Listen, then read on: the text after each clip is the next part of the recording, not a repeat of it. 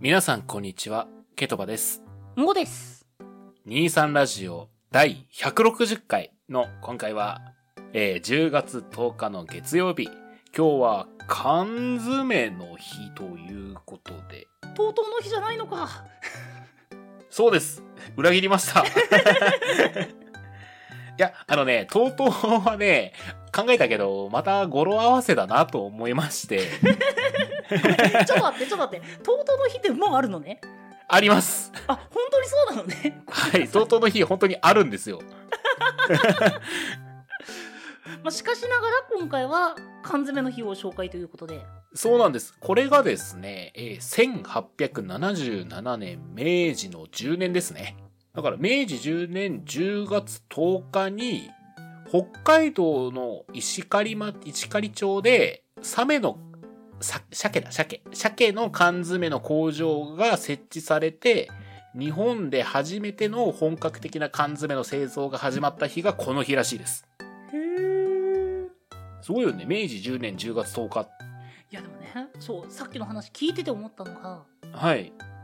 日本で初めてってことは、まあ、世界ではもっと早いんだよね、缶詰。あ、缶詰って確かヨーロッパ起源じゃなかったですっけそうなんだ。確かあのナポレオンがあの要は軍隊の食料のために瓶詰めを作ってってところから発展してってたはずおーでですねあの缶詰ってあれなんですよさ缶切りあるじゃないですかうん。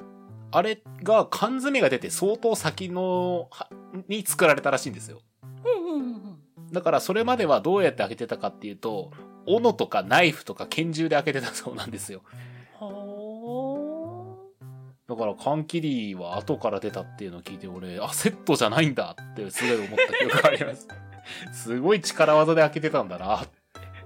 詰める方は、割と早めにできてたけど、開ける方はだいぶ後。あとっていう。もちろんあの、プルタブ式なんてないですからね、最初は。いやそう考えると今すごいよすごいよなぁだって言うならねそれこそ自販機で売ってるカンカンとかも、まあ、密閉されてる形なのにさっき言ってたプルタブ、まあ、うん。い専用の道具使わずに開けられるようにっていう工夫とかを考えるとさや、本当だよね。うーんつくづく2000年代に生きててよかったほんまやね。今なんてもう高級缶詰なんてもうあるぐらいですからね。あれすごいよねほんといやー、カニとか一回頼んでみたい。いやー無理無理無理無理無理金額的に無理そうなんだよね。一個なんか2000円とか平気でするよね。もうなんかもうあれ僕の知ってる缶詰正直あのねあの100均で買える金額までにお願いしてもよろしいでしょうかってイワシとかさ、あの、そう ほんまにこれ焼き鳥なんかっていう焼き鳥とかね。まあ取り焼いてたらもう焼き鳥なんでそうそうそう。でも僕、あれをね、あの、キャンキャンプの時とかに直火当てて、いこう温めるのすごい好きなんですよね。うんうんうんうんまあ、有害物質出るかもしれないらしいんで、あんまりやらない方がいいらしいんです けど。えあれダメなのなんか、物によってはない、中の金属が溶け出すらしくて、はああんまりよろしくないらしいです、本当は。移してやってくださいっていう感じらしいです。あそうなんだなんかちょっと夢がちょっと夢が わかるわかる。あ、でも今は大丈夫かもしれないけどね。僕がキャンプやってたのが本当10年とか前なんで。いやでもさなんかそういう夢夢見てたのが現実に落とし込まれた時にちょっとあれってなるのがさ結構あるじゃん、ありますね。あの自転車の二欠しかりはいはい道交法違反ってはいはいはい。あの、坂道下ってくなーってやつですね。 いやーなんかそう結局ねまあ、うん時代とともにその青春があの現実のものとなってダメって知るっていうまあそうだね。でも、そう考えれば缶詰の日というのは、ある意味では夢の技術だったかもしれませんね、当時は。はい、ということ で。はい。いいですか、自ね、分で諦めるなはい。はい。じゃあ、なんか喪に服す空気や めい、今日も元気に始めていきますよ始めていきますよ。ということで、今回は、えー、そうですね。前回が秋アニメの話しましたが、その前の夏アニメを振り返ろうという回ですね。結構フライング仕掛けたんだよねそう、危なかった。あの、僕が頑張ってリーリーしました。 いや、わかる。話したいことは俺もある。結構ある。まあねまあねなあ、まあねなあなああー、なんだろうな。なんだろうな。まあ大丈夫。缶詰はみんなに振る舞ったさ。ということで。はい、行きましょうか。あはーあそこ狂人しかいねえわあ、なあ。まあにな、聞こえるな、 これ。はい、それではやっていきましょう。せーの。23ラジオ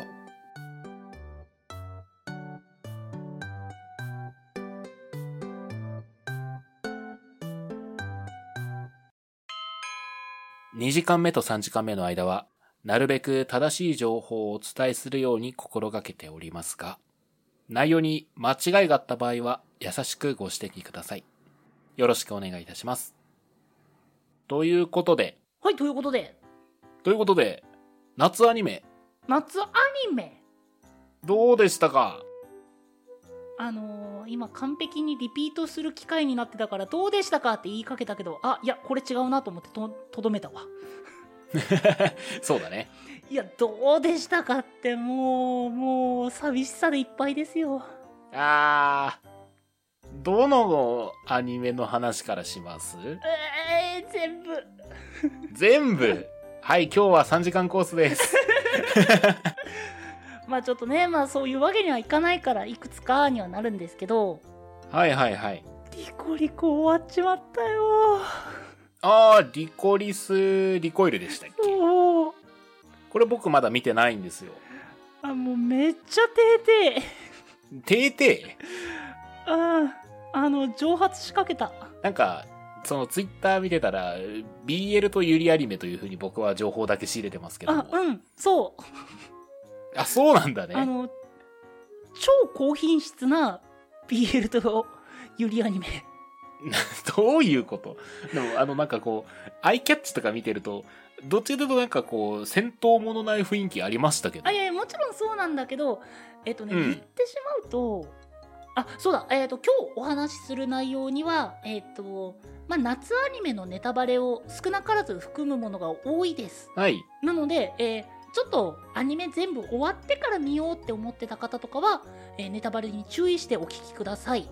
はい。もちろんです。お願いします。さっきみたいな感じだとリコリコ楽しみにしてるんだっていう人に今からリコリコの話するよっていう状況になるんでぜひ聞かずにまずアニメを見てから聞いてくださいはい。ありがとうございます。ということでもうネタバレもありでいくんですけどうん。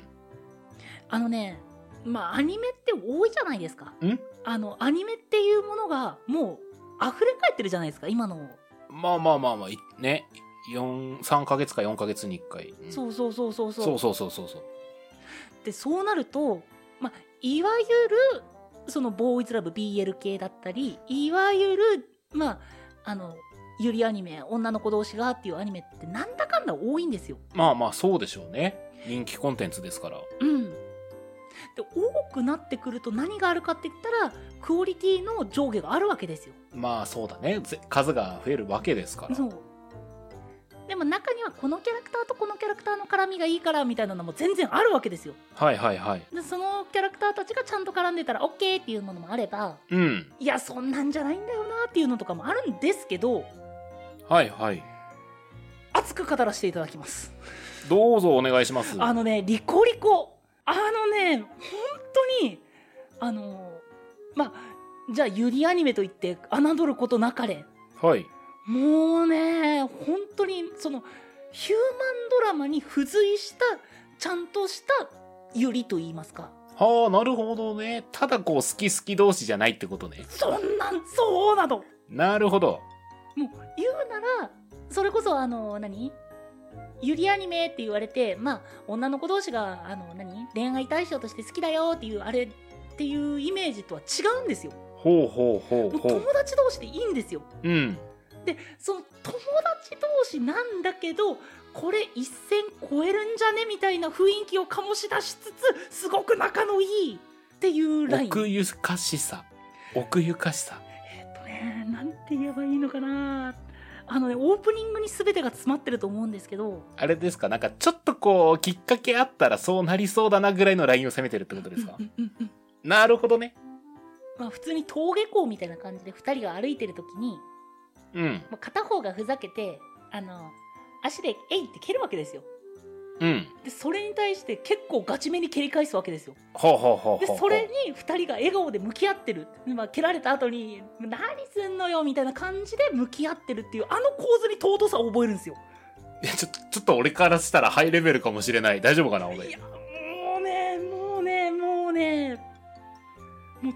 と、うん、尊いってこれだよ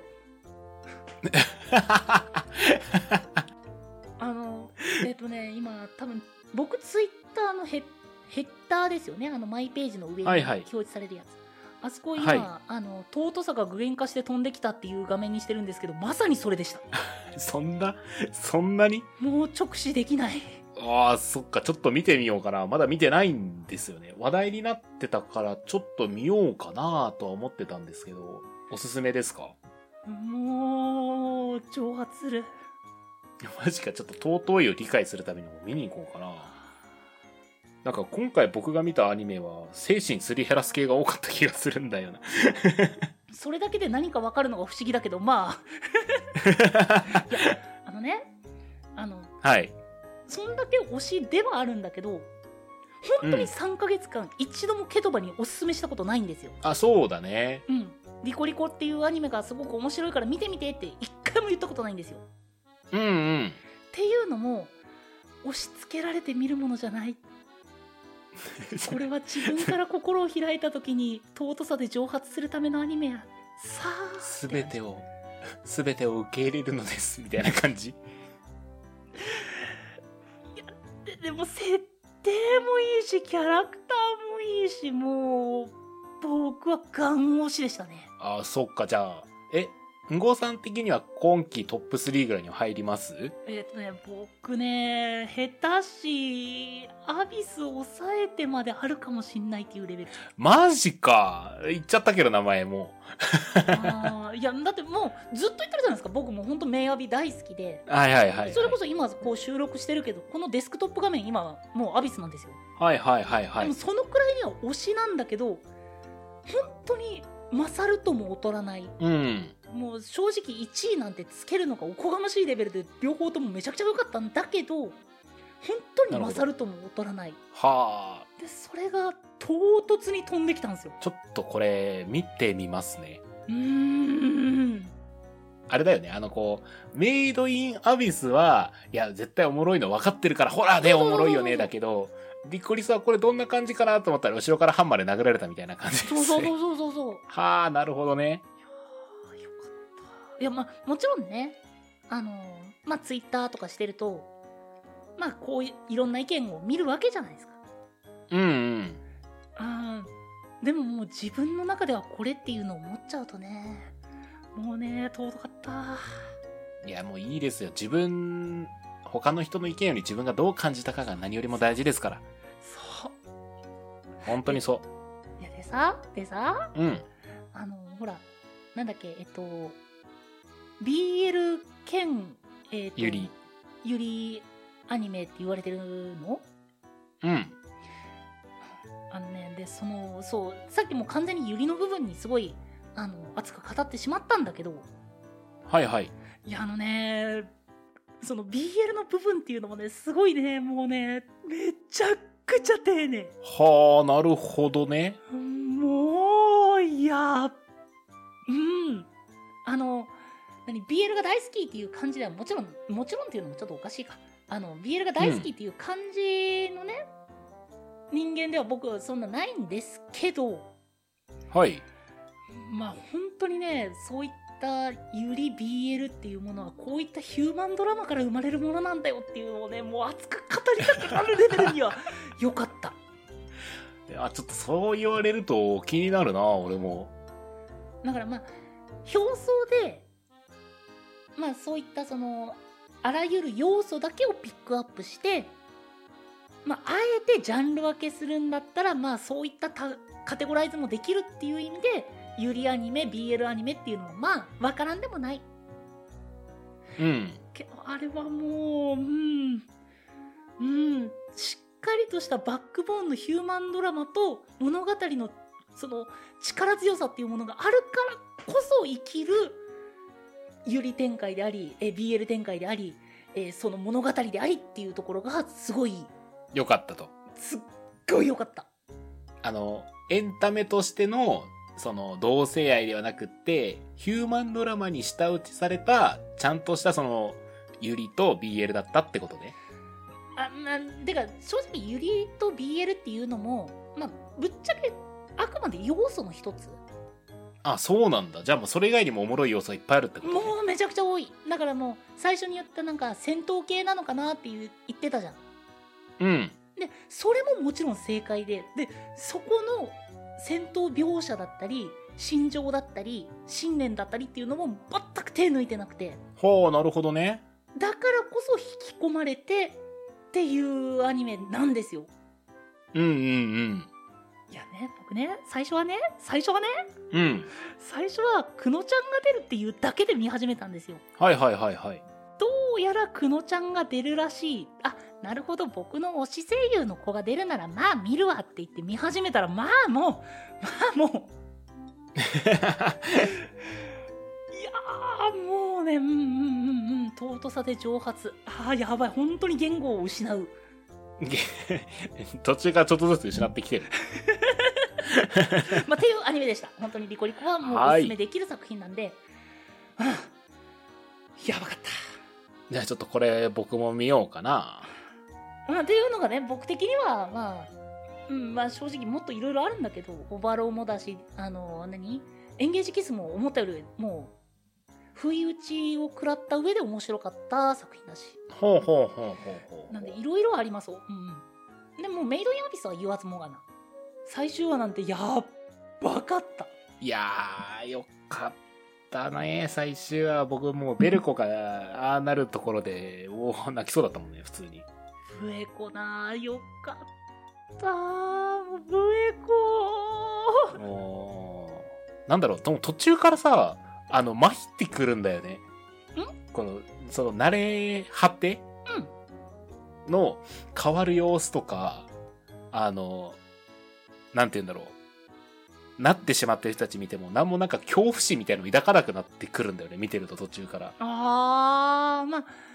そうだね、まあ、慣れ果て村と言いますかそうそうそう。だから、いわゆるその狂気に慣れてくるっていう状態になってくるんだよね、見てると。うんうんうんうんうんだけど、そのベルコがなった瞬間に、それに対する恐怖っていうのを久々に思い出した。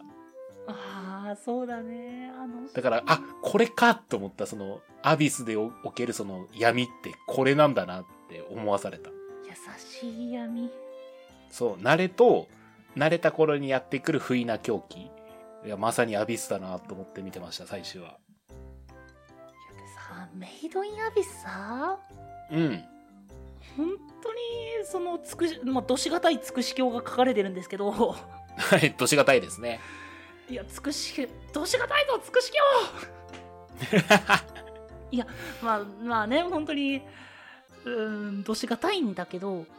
あの作品に悪役っていないんですよ。まあ、少なくとも現状。まあ、そう、黎明教。って思うかもしれないけど、彼ら、彼にた、あーその、ボンさんってうん。狂ってるかもしれないし、あの、何それこそ狂気の実験をしてるっていうのもあるかもしれないんだけど、人を害そうとなんて一切思ってないんですよ。というかさ、あれも言ってしまえば過酷な環境で生き残るために必要なことではあるからね。いやもうちょちょもう自分のためですらないんだよあの人あ、そっかそっかそっか。人類のためみたいなのもあるもんね。本当に心の底からその集めてきた子供たちを愛しているのに行動があれっていうちょっとずれたところがあるだけで悪い人じゃないってか悪人じゃないそう。まあ、こっちから見れば悪かもしれんけど、みたいな感じだよね。そうそうそうそう本人が悪いことをしてやろう人を殺してやろうだったりもう言うんだったらもういろんな倫理観なんて無視してもう自分の信念のためにやってやるじゃなくて本当にいいことをしようと思ってやった結果があれだからすごい狂気じみてるんだけどうーん。そういった悪意の人っていないんですよそうだよな。ファフター。だけどファプタももう母の願いを継ぐうん。でもうそれこそ中で言うんだったら失礼ワズキャンバズキャンね。バズキャンいいキャラクターだったね。あのーもうそれこそ何リコを害して慣れ果て村を壊して自分たちは先に進もうとしてるあの人たちであの人も悪意じゃなくて自分が先に進むための手段の模索なんですようん。もうねあの作品のそういうとこ本当に好きで誰も害そうとして害すんじゃなくて例えば対立は自分のその信念とのぶつかり合いだったり使命であったりうん。もうあるいは愛であったりなんかそういう考え方が衝突して戦いになってるっていうところも大好きだし、だからお互いにちゃんと敬意払ってるもんうね。ん最後のもうあの誰が思い通りになるかみたいな感じのあのセリフも良かったなファプタね。個人的にはパーティーに加わって欲しかったなってちょっと思った。そうっすそうっ す。そうっす。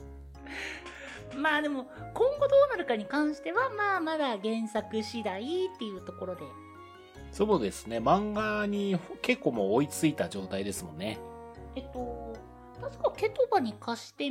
見てもらったのは10巻までなんで、うん。一応あの後に最新巻1巻出てるんであー借りに行きます。 すよ。10巻までの内容が、えっと、アニメの別日の音響まででした。そうだね。じゃあもうちょっと先だね。アニメの続編が出るの は。うん、まあまあ、ゆっくり待つことにはなるんだけどね。もう、もうそうつねくし教を僕は愛してるんで、どうしがたいつくし教を愛してるんで、もう続きを楽しみに楽しみにしてますよ。慣れ果てるまで。なりはで、まーっつって待ってる でしょ。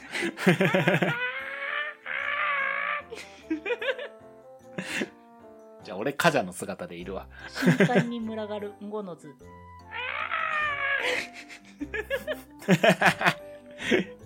まあっていうね、まあ、メイドインアビス、まあ、あれに関してはもう本当に、まあ、一期から見てっていう上に劇場版が間に挟まるんでちょっと新しく見ようっていう人にはハードルが高いかもしれないけどうん。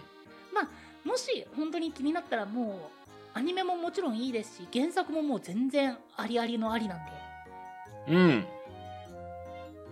ぜひぜひ。僕も結局なんだかんだおすすめされてハマってしまいましたからね。いやーたまんないよね本い当や、面白い、本当当に。よくできてる。ほんまに。 ナナチが可愛いんだそれはよう言ってるな。 まあだいぶ合体してる合体してる。 まーとなーが合体してるんよ。どっちどっち、あ、今、今のはまーさんだね。まあっていうまあまあメイドインアビスがありはいはいはい。でね僕そのおすすめしたいの中にさまだオバロあるんだけどはあ、はあはあはあ。あのねプライムビデオまだ公開されてないんですよ最終はなるほどね。まあでも少なくとも原作を知ってるんでまああの辺をやるっていうのはまあなんとなく分かってるんですけどねうん。いやー今期はねもうオバロ正直ねうんまあ。正直な話、まあ、確かコアトークかなんかで話したんですけど、はいはいはい。まあ、結構がっかりだったんですよスタートあ、え、それはなんでまあえっ、とまあ言うならえっ、と放送されるまでうん。あのね時系列で言ったらえっ、とまあ西王国編っていうのが入るはずなんですよ、うん。まあ、原作通りの順番で言ったらはいはいはいはい。それがオーバーロード4期発表の段階でえっと西王国編は劇場版でやりますって言われてあ、じゃあ飛んじゃうんだ。でもうそのその情報を見た時僕だから西王国編までのところをやると思ってたんですよはいはいはいはいで。それだったら結構話の内容が少なくてうん。それを12話使ってダラダラやるんだったらなんか間延びして面白くなさそうだなって思ってたんですようん。あところがどっこいさすがアニメスタッフだぜすごいな。手のひらドリルしてるじゃん。まあその僕が一番それこそ原作の中でもかなり好きな部類であるてか部分である西欧国編はいはい はい。劇場版に行ったんですけどまあその後の話西欧国編の後に来るお話を先に持ってきてでお話を展開してくれたおかげでまあ危惧してたそういったあの間延びとかもなくうん。もうむしろすごくいいテンポで見やすいテンポでポンポンポンって話が進むからまあ面白いっていうのとあのね桜井さん演じるまあジルクニフっていうまあまあそのとある国の王様のねキャラクターがいるんですけどはいはいはい。もうね第2話だったかな3話だったかなエンディングに入る引きのところであの桜井さんあ桜井さんのめちゃくちゃいい声で「頑張れブオー!」って言ってるのが本当に面白くて、まあ、これもちょっとニコニコ動画ではあのまあそれがねその盛り上がりの要因となってうんうん。オープニング映像でそのキャラクターが叫ぶようなシーンはもう毎回コメントで「頑張れブオー!」って出るのが本当に面白いんですけど。もうミームになってんじゃん。すぐいやもうねすやっぱうんテンポ良くてしかも見やすくてでやっぱおすすめできる形になったはあはあ、今回のが何期になるんだっけ今回4期ですはあはあ、まあ、まだ、まだ追いつけるね。えっと多分原作的にのお話をすると5期あるいは長くても6期で完結しますああ、じゃあ、まあまあまっていうのもあのもう作者さんが言ってるのが現行の最新刊の後書きで言われてたのがあと2巻でああと3巻だったから2巻か3巻で、えー完結するって言ってるんですよあ。うんうんで結構最近の巻のところまで第4期でもう放送されてるのでうん。ああ、なるほどね。うんテンポよくやるんだったら次の句第5期で、まあ、もうどんなに長くても第6期には終わってしまうアニメではあると思うんですけどただ4期まで全然そのテンポ落とさずっていうかうん。あのだらっとしたなーみたいなのとかもなくポンポンポンってくるのはすごく良かったはあ、オーバーロードか。まだ手出してないからな、見てみようかな。あああま、まずリコリスからかな。えオーバーロ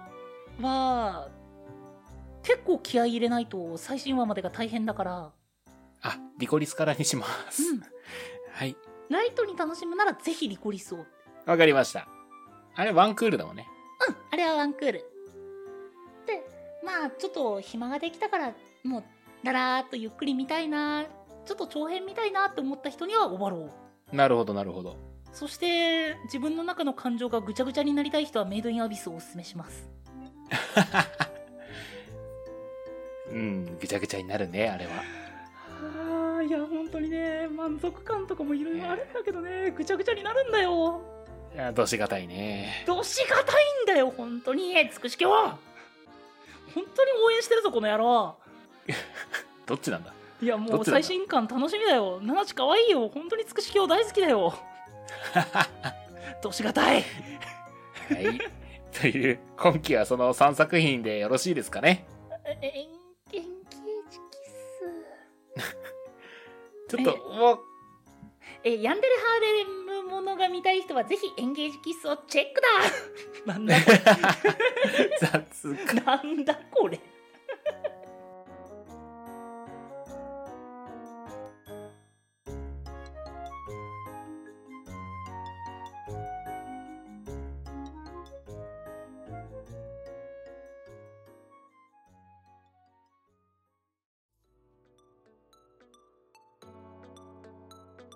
23ラジオ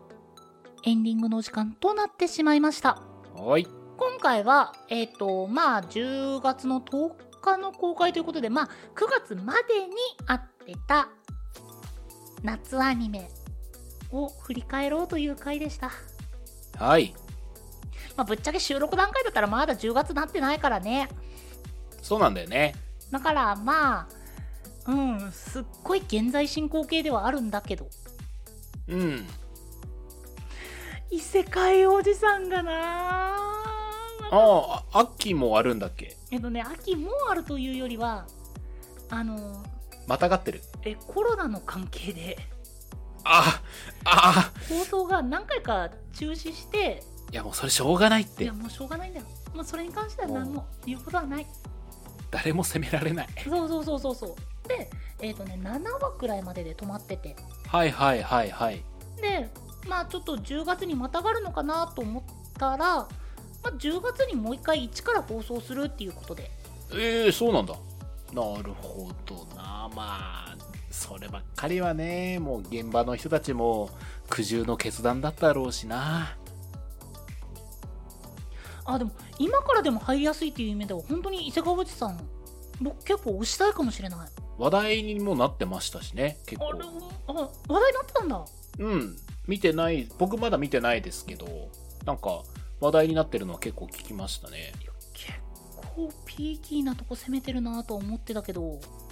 うん。あれねハマる人はハマるハマらない人は結構ポカンかもしれない